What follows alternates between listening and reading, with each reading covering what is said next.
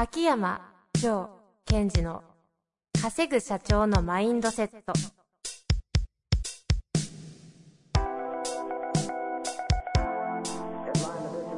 なぜ一流の経営者たちはぶつかる壁を次々と越えられるのか。そこに隠されたマインドの正体。ポッドキャスト「稼ぐ社長のマインドセット」は上場企業から中小企業まで。エグゼクティブコーチングトレーナーとして人材開発を行ってきた秋山城賢治が経営や人生で役立つマインドの本質について分かりやすく解説しますこんにちは、遠藤和樹です。秋山城賢治の稼ぐ社長のマインドセット。秋山先生、本日もよろしくお願いいたします。はい。よろしくお願いします。いやー、終わりましたね。終わりました。何がですか？勉強会。あ、そうね。どれですか？あのー先日行った、あの、CKP 経営大学校というのそっちっすね。はいはい。とりあえず行ってみたら、そ、そっちっすね。はい。はい。これで終わったんですよ。はいあの、CKP 経営大学校といって、まあ、このポッドキャストでもお伝えしたことはあるんですけども、えー、1年間通して、えー経営者、えー経営の中で、そう組織マネジメントのリーダーというものが、こう、どういうマインドを持っていけばいいかというはいはいはい勉強会やってて。それを私と、あのー井上先生井上健一郎先生ですね。と、あの、交互で、隔月で。えー隔月やっていた勉強会が1年間の最終回をこの間迎えて、はいはい。無事終えました。5月17でしたっけね。あえーそうでしたっけ？ね。はい。はい。すごい、あの、良かったですよ。どう、どういうことですか？楽しかった？まあそうですね。私面白かったし、ほら、えっ、と、私が、こう、皆さんの前で、えー何か勉強会とかセミナーする唯一の場所だったので、ああ、確かにね、そうですよね。はい。で、その中で、えーもう初回参加した人が1年間かけてそういうことを学んで、こう、変容していくっていうのがすごい感じられたので、面白かったですねもう。ほぼほぼ満満席、満席というか50席埋まってましたけど、あどどうなんですか ?1 年間振り返ってみると、やっぱ変容を感じるんですか？皆さん見てて。いやいやいや。なかなかほら、1対1ではできない分、こう観察というかね、見ることも、いやね、やりきれない部分もあるじゃないですか。あの、私の会の場合は懇親会っていうのを設定してなかったんで、最終回だけやったんですね。うんうんうん。でその時皆さんと話して、やっぱりこう変容進んでるなと思ったし、その参加者の方同士で、こう、変態だからって言葉が飛び交ってて、いや、変態になったよねっていう、こう、いうのをすごい盛んに出てましたね。それはなんか普通に、あの、何も知らない人たちが聞いたら気持ち悪い話に聞こえますけど。あ なんか、そのことについてすごいやりきってるねとか、あ、ほうほ通常そこまでやんないけど、そこまで今やってるのとか、そういうのがこう、日常になってきてるってことですね。う。ほう。なんかお話、私伺ったんですけど、うんうん。その受講者の方が言ってたのが、月に1回、こう、なんですか、行かなきゃいけないと思ってるので、うんそこを基準、起点にして、毎日の生活を過ごしてたから、なんか常に意識できる分、1ヶ月後にちゃんとこのぐらいは結果出していかないと恥ずかしいみたいなことが、うん1年間続いたんで、いや、黙ってもこれは成長しますよね、みたいなことはおっしゃってて、あうまく使われてんだなと思いましたけど。本当そうですよね。だから、そういう機会を自分の中でどのようにこううまく使い倒すかっていうことを、そのその人なりにこう考えていくってことは重要ですよね。うん、うん。だからこう今みたいに、あ、1ヶ月後に井上先生とか秋山先生に会うから、その時までにこういうお土産を持って、お土産っていうのは自分の成果を持っていきたいっていうふうに捉えたんでしょうね。はいはいはい。そんな方々もいたりしましたけど、はい。まあ、来期というかね、その第2期がまだ確定してないというふうに聞いてますのでね。そうですね。とは言っても、一応やるぞという告知はされていまして。はい。まあ、あとはそれとは別に私もあの、ある程度こう定期的にこう、リスナーの方も含めて勉強したいなと思ってる方いるじゃないですか。そうだそうだ、その話そうです。はい。でそういうのも、ちょっと今年はえー月1ペースで、えーこう、一般の方って言ったらおかしいですけども、その自分のクライアントの方以外と、こう、対面で勉強する会をちょっと今年はやりたいなと思ってるので。そうですよ。それ、あれ、ちょっと待って、7月いつでしたっけ？聞いてますよ。あの、7月に1回、それの、あの、まるっと、はいはい。基本的には毎月やろうっていう話の、一旦キックオフスタートのイベントを、7月にされるんですよね。はい。で、その話を、この間その CKP 経営大学校でクローズでされてたじゃないですか。思い出した。7月の9日火曜日ですね。7月の9日火曜日の18時。うん。ただこれね、その、まあ、キックオフというかスタートなので、こう、ある程度人数限られちゃってるので、しかもその時の CKP の方々がなんか事前にちょっとその方々優先でってことではい。申し込みさせてね、いただいたという聞いてますけあ、ど。そうなんですよ。そしたらなんかババッと埋まってるみたいですけど。はいまあいいんじゃないですか。会場変えてもらいましょはい。う。いらっしゃったいらっしゃるなら会場だってまだ2ヶ月ぐらいありますから。そうですね。その、今、あの、予定してた、今言ってくれた7月の9日の、えー火曜日18時に、えーこれタイトルも言ってもいいんですよね。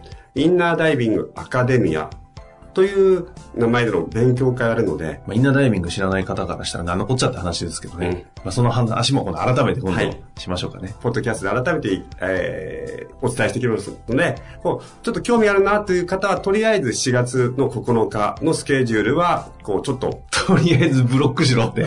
まあ大きく出ましたね。していくといいかなと思い。いいかなと。ほら、だってまだリスナーの方でお会いしてない人っていっぱいいるじゃないですか。いっぱいいるでししょうね。そうだね、確かに。いや、ぜひね、やるそうですので、で、まだあの、申し込みページとかができてないみたいなので、まあ、でき次第、ポッドキャストでもご報そうです告して、ね PDF とか上げるようにしましょう。というわけで、そのあたりは、あの、事務局の方に聞いておきますので、はい。えーやっていきたいと思います。さあ、というわけで今日もね、質問来ておりますので、早速いきたいと思います。えー今日のご質問ですが、ちょっと結構たくさんある中でですね、その CKP 系大学校に、えー自分たちのスタッフの方々を、うん。あの、ななんていうんですか、潜り込ませてたというか、学学ばさせてたと。送りその送り込んだとかあ、送り込んそう、それです。最近ね。あそれです。送り込んでくださっていた、その経営者の方が、あの、最後の回だけ覗きに来たんですよね。覗きにというか、受けに来られて。うんで、あの、この場は、あの、スタッフが学ぶ場だから、俺は行かないって行きたいのに我慢してて、今シーも来なかったんですけど、その方が、あの、ちょっと質問だけはいいかなっつって、あの、質問をいただきましたんで、はい。あの、それを早速ご紹介したいと思います。えっ、とですね、いきます。えー部下の課題を捉える視座を次のレベルに上げていくためには、えーどのようにしていけばいいのでしょうか、えー一つ目、どんな声掛けが有効か。二つ目、どんな体験が必要か。えー三つ目、レベルを上げても良いと見極めるポイントはどこか。教えていただけないでしょうか。はい。その視座ですね。スタッフの視座を上げるための、えーなんていうんですか、技を教えてくれということですかね。やっぱこう、さすが、何も言っちゃダメですよ。うん、P 社長。全然当たってないですけど、ね、お王社長ぐらいの。はい。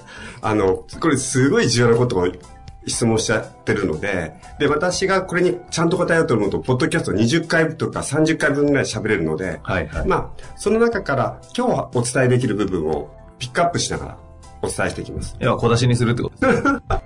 いっぱい言ったらわかんなくなっちゃうからね。はい。まずこれ、その部下のレベルでのその課題を捉える視座をと言ってるこの意味がわちょっとまだわからない方もいると思うので、うんうんうん。まずここの設定を確認していきましょう。でこれはどういうことかというと、例えば、こう、部下に何かオーダーを出して、その部下が進んでいる。で、そこで、こう、困難っていうか、何か問題が出てきた、課題が出てきた。その時に、えー、悩んでるわけですよ、部下が。うん。その時に、どこ悩んでるのと、どこでスタックしてるの？と聞いたら、ここにスタックしていますと。だいや、そこじゃないじゃん、課題はと。そこを課題設定しちゃってるから、抜け出せないんだよという状態って起きますよねってことをもう彼は分かってるわけですよ。うんうんうん。そういう大前提の質問なんですか？で、その時に、その、課題はそこな、じゃないんだよと、視座をもっと上げると、えっと、見えてくるよということをもう分かってるんですが、えーそのためには、その相手の、その部下の視座、課題設定の視座を上げるためには、どんな声掛けがいいですか？とか、それをいきなり引き上げても、ダメだから、引き上げるタイミングはどうですかっていう話をしてますね。まあ、この方あれですよね。あの、秋山先生のプログラムを受けられているので、ちょっとあの、秋山ワールドを知り尽くしてしまってるんで、質問の角度がえぐいですけどね。で、ただ皆さんも、あの、まず大切なのは、その、部下と皆さんの視座が違うことが多いということは認識してほしいんですよ。うんうんうん。で、これ、どんな時に認識できるかっていうワードがあって、このワードを覚えておくとすごいいいんですね。えー、皆さんが、こう、部下がこう悩んでると。はい。で、どうしたらいいと思う？と聞いたときに、なんかこう答えたとしますよね。その時に、いや、そこじゃないんだよな、と。いう時あるじゃないですか。うんうん。そこじゃないんだよな、この言葉を発してる時とか思った時というのは、あなたのその視座、課題設定のポイントと、部下の課題設定のポイントが、いい意味でずれてますよという証拠になるんです。うんうん。だから、大切なのは、その、そこじゃないんだよな、なんでこいつはダメなんだと思ってはいけない。うん。その部下は、あなたとは今違う視座とか、あなたとは違う課題設定をしてますよ。そのようにものを捉えてますよというふうに、相手の視座、課題設定のポイントが場所がわかるということなんですよね。ああ、そ、そのた、そのチャンスだぞと。そうです。で、そこを受け取っていかないと、なんでこいつはわかんないんだ、なんでこいつはそこでスタックしてるんだっていうところにスタックしていっちゃう。うんうんうん。だから心の中で、うわ、そこじゃないんだよな、と思った瞬間に、この部下はその視座で物を捉えてるだけなんだっていうふうに、まず自分に言い聞かせていかないと。相手を扱うっていう気持ちになれないんですね。はいはい。これあの、視座って言葉ありますけど、はい。これわ私の考えなんで否定してくださっていいんですけど、視座、視野、視点って大きく3つで捉えるべきかなと思っていて、うんうんその、まあ、一般的には視野、視座かもしれないですけどね。わかわかんないですけど、うんその時に、視座って話と、視野って話と、その視点っていう捉え方によって、その、ああ、もうずれてるよって言ったのが、視野的にずれてるのか、視座的にずれてるのか、視点がずれてるのかみたいなのあるじゃないですか。うんうんここもなんか一つあると思ったんで、なんかこう今日の話は、視座ってとこに特化していく感じなんですかね。はい。えっと、あの、私の場合は、まあ、視点っていう話をすると、その、何か、視点って何かっていうと、その自分のポジションとか、その立ってる位置に、どこからそのものを取る、見ているかっていうふうに見てるんですね。うんうんでそれは大前提とあって、次に視野と視座の場合、まあ、視座は高さですよね。視野は広さ、横幅なんで、私は、きえっと、自分の好みとか得意は、先に視座を上げるっていうのは、すごい、そっちの方が私はいいかなっていう気はしてます。うん、うん、うん、うん。なるほど。その前提で、うん。ずれてんね、そこじゃねえんだよと思った時には、うんそのスタッフの方が、どの視座で見てるのかと、うん、うん。でもなかなかわかんないですよね。えっと、だから大切なのは相手がどの視座に立ってるかっていうところを見てあげるということです。うん。だそこが分かんない限り扱えないと。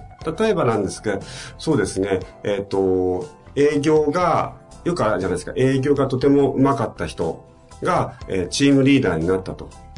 で、チームリーダーになって部下の人たちに対してイラついてる、あいつらはなんでこんな簡単なことできないんだって。で、その時の彼のその悩み、課題設定の視座というものはどこになっちゃってるかということですよね。うん、うん、つまり彼としては視座が自分がリーダーになったのでメンバー全員の力を使ってゴールを達成するっていう視座に立たなくちゃいけないのに自分のポジションを上げてもらったにもかかわらず視座が上がってないでスタックしてるわけですよ。はい、はい、はい。例えばですよ、その、営業部隊のリーダーになった方が、え、なんであいつらこのぐらいもできねえのかなって言った瞬間には、あ、この人は視座が合ってないぞと。うん、うん、っていうのはわかる。うん。ところがですよ、そのマネージャーになった方が、なんであいつらはこのぐらいできないのかな？どうしたら彼らをそのぐらいのパフォーマンス発揮できるように僕はさせることができるんだろうと。このセリフを言った場合は視座が合ってるわけですよ。課題設定が。つまり、彼の今のポジションからすると課題は、その部下の営業力を上げることによって、どう成績を、ゴールを達成するかっていうところが課題ですよっての分かってるわけですよね。でこれが、その相手が、えー自分が持つべき視座を持ってるかどうかっていうのを常に、その、また上のあなたが、えー常にその、見ていてあげる、見ていくということが重要になってきます。うん。うん。まあちょっと時間もない中でなんですが、その時に、この人を水、みその次の視座に上げるという見極めるポイントはという話と、じゃあその時にその人たちにどういうふうにアプローチしていくかというのは、どうなんですかね？あの、この今3つ質問があった中のまず1つ目がどんな声掛けが有効かということですよね。はい。で、その時にやっぱり一番大切なのは、その方に対するゴール設定なんです。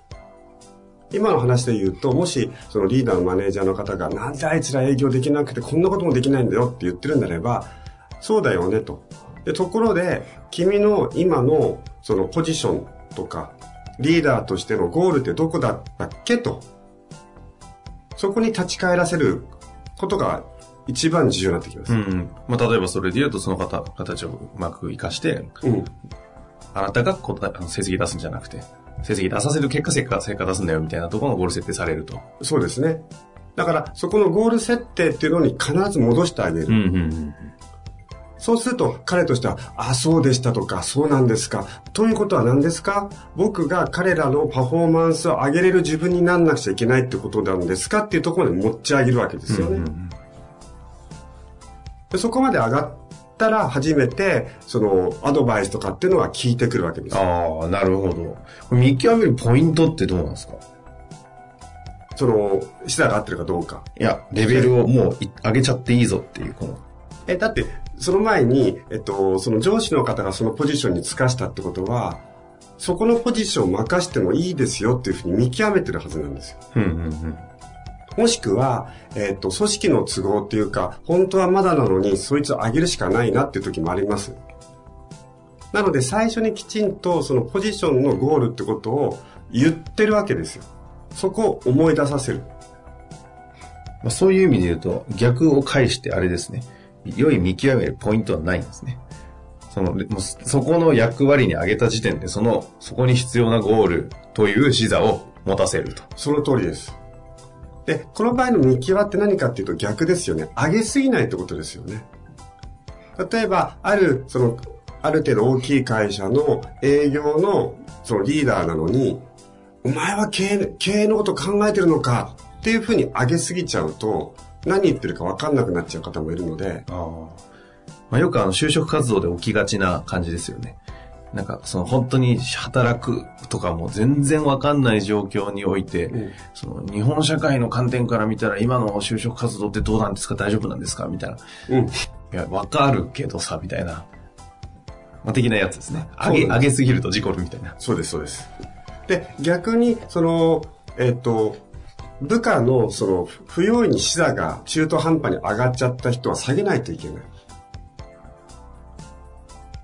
そこは見極めなきゃいけないわけですね。そうですね。いやいや、君その大きいこと言うのはいいんだけど、目の前のこのゴールをたどり着こうぜとかっていうことも必要になってきちゃうので、うんそういった意味では、その、視座と、視座っていうのを見極めていくためには、ゴール設定、それから与えられたポジションに対する任務、ミッションっていうものを、やっぱりお互い認識しとくと、ずれたっていうのはすぐわかる。うんうんうんですから、例えばよくあるのが、えっ、と、執行役員の方っているじゃないですか。はい。で執行役員っていうのは、まあ、その会社会社でどのミッションを与えるかっていうのはあるけど、あるけども、多多くの場合は、経営に携わるというよりは、経営のその役員のボードの人たちが決めたことに対して、えー職務を遂行するっていうのがミッションなわけですよ。取り締まりじゃないですからね。うんうん。ところがそこら辺のことがわ分かってないと、その、会社の方針は何なんですかとなっていく。そうじゃなくて会社の方針、ビジョン、それをこういうふうに決めたので、そこに対して、えー、全てのものを使って、そのゴールを、うん、掴んでいくっていうのが、君、えー執行役員のミッションであり、ゴールですよっていうところをお互い握る。まあですね、今のあの中小企業の執行役員的な感じですよね。うんうんさすがに大企業になると。いや全然違う執行しないですから、ほとんどね。あ、ですから、その会社ごとに執行役員ってミッションが違ってくると思いますが、その自分の会社における、例えば執行役員の、えーミッション、ゴール、または営業部隊のマネージャーとしてのミッション、ゴールっていうのを設定しておく。で、これが結構ね、えー後回しになってる。まあ、てか、ほぼできてなくないですか？関係ないってことですよね。役員とかうんぬんじゃなくて、うんマネージャーならマネージャーの業務のその資産。課長なら課長みたいな話をちゃんと決めとかないとあかんよって話ですよね。そうです、そうです。これは、胸痛いんじゃないですか？なかなかできてないはずですけど。難しいかもしれませんが、それができてないと会話ができないですよね。感覚的にやっちゃってるところが大きい気がしますけどね。特に日本の企業はね。まあ、ということなので、まずその課題、課題設定、この話を始めていく方は、その課題設定のポイントが上司と部下でずれてるから、そこをチューニングすることは重要ですということと、じゃあその視座、課題設定の仕方としては、ゴールっていうもの、それから役割のミッションってことをお互いにしっかり握ることによってずれづらくなるってことをずっとやっていただけると、とっても良くなると思います。まあ、ここの話ね、あと20回はいけるということなんで、ちょっとまた改めて別の観点で視座、視野経営の話、ちょっとして扱っていきましょうかね。はい。まあ、ぜひ今日の話を受けて、もうちょっと具体的にここを突っ込んでね、聞きたいとかありましたら、質問お待ちしてますので、視座経営、視野経営。ぜひご投稿ください。というわけで、本日もありがとうございました。はい、ありがとうございました。本日の番組はいかがでしたか？番組では、秋山城賢治への質問を受け付けております。ウェブ検索で、秋山城と入力し、検索結果に出てくるオフィシャルウェブサイトにアクセス。その中のポッドキャストのバナーから質問フォームにご入力ください。また、オフィシャルウェブサイトでは無料メルマガも配信中です。ぜひ遊びに来てくださいね。